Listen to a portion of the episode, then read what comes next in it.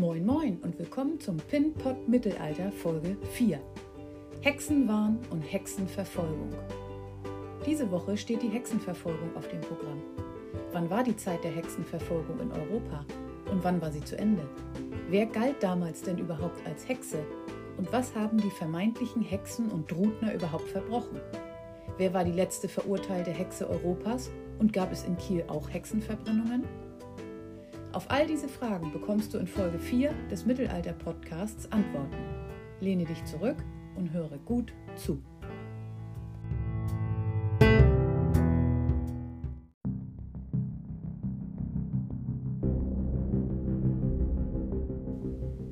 Die Hexenverfolgung beginnt. Im Mittelalter begann eines der dunkelsten Kapitel der europäischen Geschichte, die Zeit der Hexenverfolgung. Niemand war sicher, jeder konnte in den Verdacht geraten, mit dem Teufel im Bunde zu stehen und nachts auf Besen zu fliegen. Zehntausende kamen wegen Zauberei vor Gericht und wurden zum Tode verurteilt. Nirgendwo in Europa sterben so viele Menschen durch die Hexenverfolgung wie im Heiligen Römischen Reich deutscher Nation. Während des Dreißigjährigen Krieges von 1618 bis 1648 erreichen die Hinrichtungen einen Höhepunkt.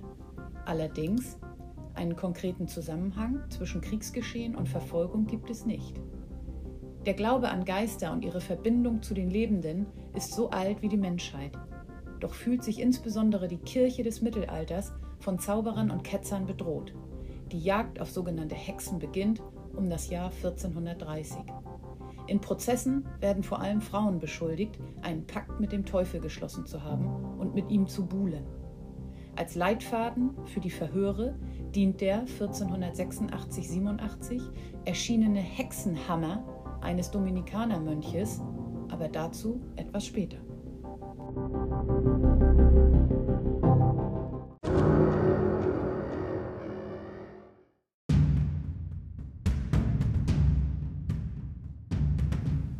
Hexen als Virus des Bösen. Der Steckbrief in der Neuen Züricher Zeitung klang wenig schmeichelhaft. Gesucht wird Anna Göldin, stand dort am 9. Februar 1782. Sie sei ungefähr 40 Jahre alt, schwarzhaarig, ziemlich dick, mit ungesunden, rötlichen Augen. 100 Kronentaler Belohnung solle derjenige erhalten, der verrate, wo sich die Magd aufhalte. Denn Anna Göldin habe eine ungeheure Tat begangen. Sie solle in geheimer und fast unbegreiflicher Weise einem achtjährigen Kind mit Nadeln zugesetzt haben. Mehr verriet der Artikel nicht. Doch die Leser begriffen auch so, was zwischen den Zeilen stand. Anna Göldin wurde als Hexe gesucht. Eine Hexe? Das war den Richtern im Schweizer Kanton Glarus nicht geheuer. Den Virus des Bösen kannte man in ganz Europa. Es hieß, Hexen würden nachts durch die Luft fliegen, den Teufel verehren, im Wald rauschende Feste feiern, kleine Kinder fressen und jeden, der ihnen in die Quere komme, mit Flüchen belegen. Und nun lag ihnen die Klage von Göldins ehemaliger Dienstherrin vor. Die behauptete, ihre Tochter spucke seit kurzem Stecknadeln. Und Göldin sei schuld daran. Die Magd musste unschädlich gemacht werden. Auf die gleiche Weise, wie vor ihr schon rund 70.000 Frauen, aber auch Männer aus ganz Europa als Hexen und Hexer verfolgt und hingerichtet worden waren. Ertränkt auf Scheiterhaufen verbrannt, geköpft.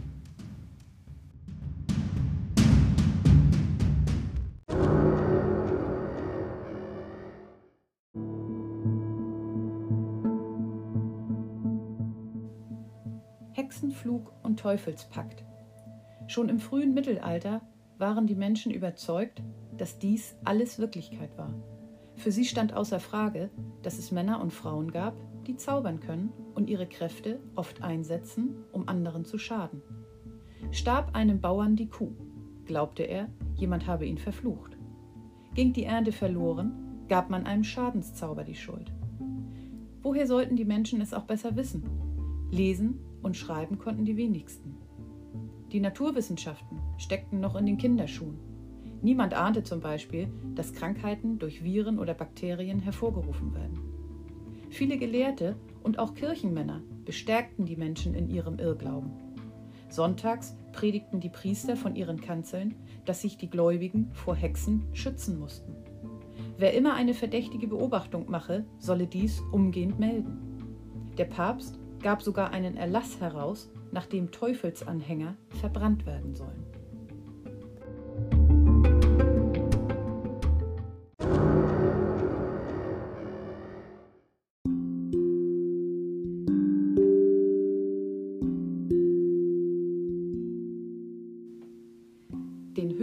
Höhepunkt erreicht die Hexenangst Ende des 16. Jahrhunderts. Einer, der mit seinem unermüdlichen Einsatz zu dieser Angst beigetragen hatte, war Heinrich Kramer 1430 bis 1505. Der Mönch aus dem Elsass säte Misstrauen, wo immer er auftauchte. Hexen seien nicht zu erkennen, hetzte er. Egal ob blond oder braunhaarig, jung oder alt, jeder Nachbar, jeder Freund könne zu den Teufelsanhängern gehören. Jeder Verdacht müsse deshalb gemeldet werden. Als Kramer eines Tages die Einwohner von Innsbruck zur Hexenjagd anstacheln wollte, warf ihn der dortige Bischof aus der Stadt.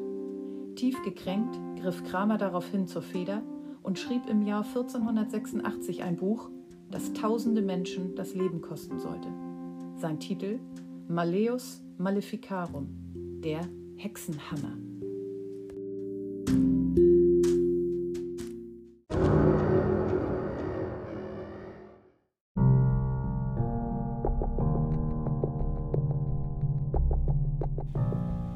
Der Hexenhammer Kramer kannte in seinem Buch keine Gnade. Vor allem auf die Frauen hatte er es abgesehen. Sie seien besonders leicht vom Teufel zu verführen. Der Autor beschrieb genau, wie Hexen entlarvt werden. Mit Folter.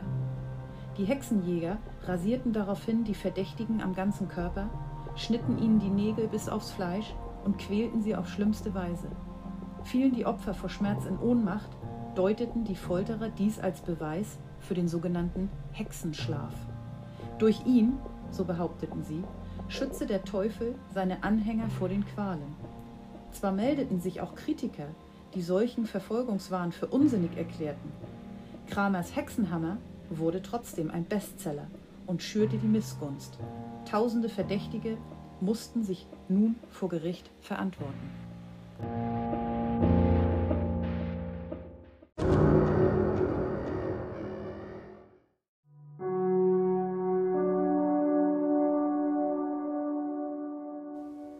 Hexenverfolgung in Schleswig-Holstein und Kiel. Die Hexenverfolgung begann in den Herzogtümern Schleswig und Holstein 1530 und endete 1735. Das erste Todesurteil 1530 richtete sich gegen zwei Frauen in Kiel, das letzte 1724 gegen einen Mann in Rendsburg. Die Hinrichtungen in diesen Hexereiverfahren begannen mit dem Tod angeblicher Zauberinnen auf dem Scheiterhaufen und endeten mit der Enthauptung eines vermeintlichen Hexenmeisters. Neun von zehn der Verfolgten waren Frauen. Ihr Anteil lag damit im Norden erheblich über dem Durchschnitt als im übrigen Reich. In der Zeit von 1530 bis 1735 lassen sich in Schleswig, Holstein, Lauenburg und Lübeck Prozesse gegen insgesamt 852 Personen nachweisen. Es wurden ca. drei Viertel der Angeklagten hingerichtet. Am intensivsten wurden die sogenannten Hexen im östlichen Hügelland verfolgt. Das galt insbesondere in den Güterbezirken, wo jeder der vielen Grundherren selber Recht sprach, so wie auf Fehmarn. Im Gegensatz dazu lassen sich im großbäuerlich geprägten Dithmarschen, den Elbmarschen oder in den kleinbäuerlichen Dörfern der Geest in der Mitte des Landes vergleichsweise wenig Hexenprozesse nachweisen. Der Höhepunkt der sogenannten Hexenverfolgung und die Hexenprozesse in Kiel fand zwischen 1530 und 1676 statt. Mit 24 Hinrichtungen und mindestens fünf Frauen, deren weitere Schicksale nicht bekannt sind, zählt Kiel damit nicht zur Hochburg der Hexenverfolgung. Ganz im Gegensatz zu einer anderen Stadt in Bayern, nämlich Bamberg.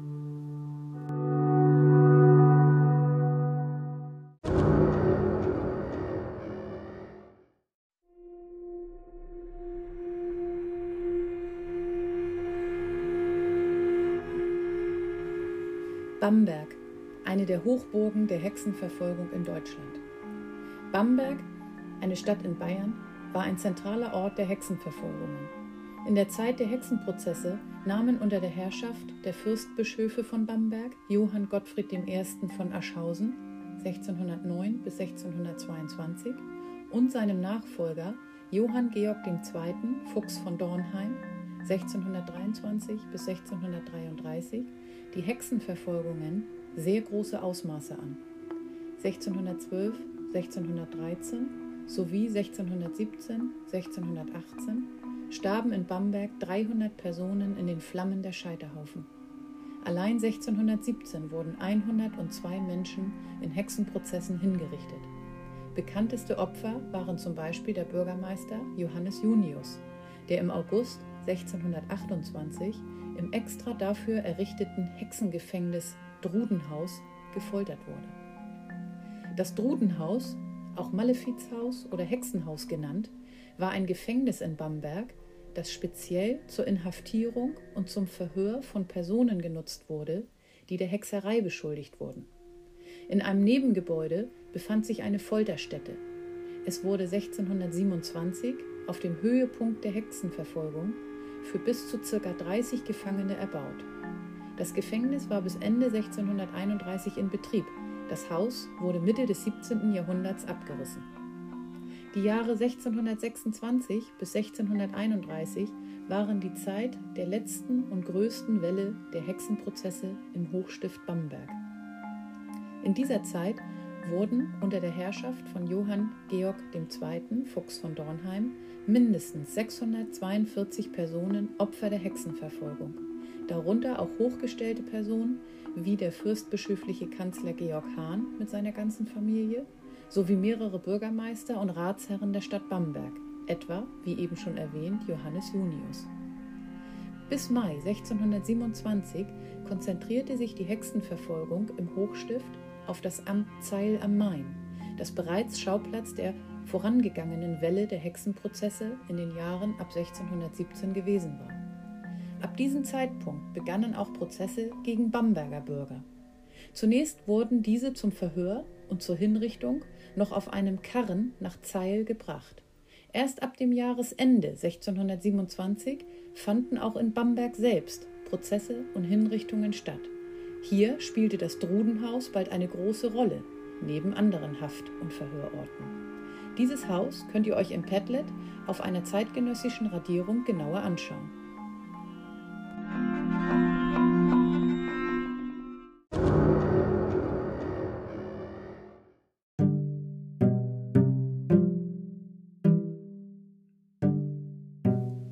keine echte Hexenangst. Nicht selten zeigten Dorfbewohner oder Städter ihre Nachbarn bloß aus Neid, Ärger oder Hass an, einfach um dem anderen eins auszuwischen. Es konnte Reiche, Arme, Junge und Alte treffen. In Bürresheim im heutigen Rheinland-Pfalz trieben die Bewohner ihre gegenseitigen Verdächtigungen so weit, dass am Ende 51 Frauen und Männer hingerichtet worden waren. Das war ungefähr ein Viertel aller Erwachsenen des Dorfes. Misstrauen erregten aber auch Frauen, die als Hebammen arbeiteten, unverheiratet ein Kind bekamen oder sich mit Heilpflanzen auskannten. Kein Wunder, so manche Salbe der Kräuterweiber enthielt starke Drogen und verwirrte die Patienten derart, dass sie träumten, durch die Lüfte geflogen zu sein. Wer davon im Dorfkrug erzählte, landete unversehens in der Folterkammer, meist ohne Chance auf Rückkehr. Denn Richter und Henker teilten sich in Gedanken schon Hab und Gut des Verdächtigen unter sich auf. Häufig sind die Richter schamlose, niederträchtige Menschen. Viele Beweise sind unzulässig und die Verfahren nicht selten gegen Gesetz und Vernunft, schimpfte 1631 der Priester und Professor Friedrich Spee, ein Gegner des Hexenwahns. Doch diese Erkenntnis und der Kampf gegen den Aberglauben setzten sich nur langsam durch zu langsam für die eingangs erwähnte Anna Göldin. Sie hatte sich mit der Frau ihres Dienstherren zerstritten und ihre Stelle verloren. Als kurz darauf deren kleine Tochter erkrankte, behauptete die Frau, Anna Göldin sei eine Hexe.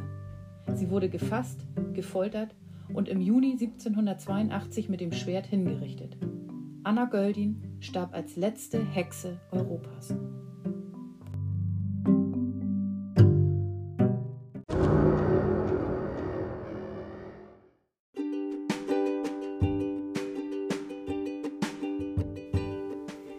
Dies war die letzte Folge des Pin Pots Mittelalter mit dem Thema Hexenverfolgung. Ich hoffe, dass ihr auch dieses Mal Neues gehört und dazugelernt habt. Vielleicht hört ihr an dieser Stelle ja demnächst einen neuen Themen-Pin-Pod. Bis dahin aber erst einmal viel Spaß weiter in dem Homeschooling und tschüss!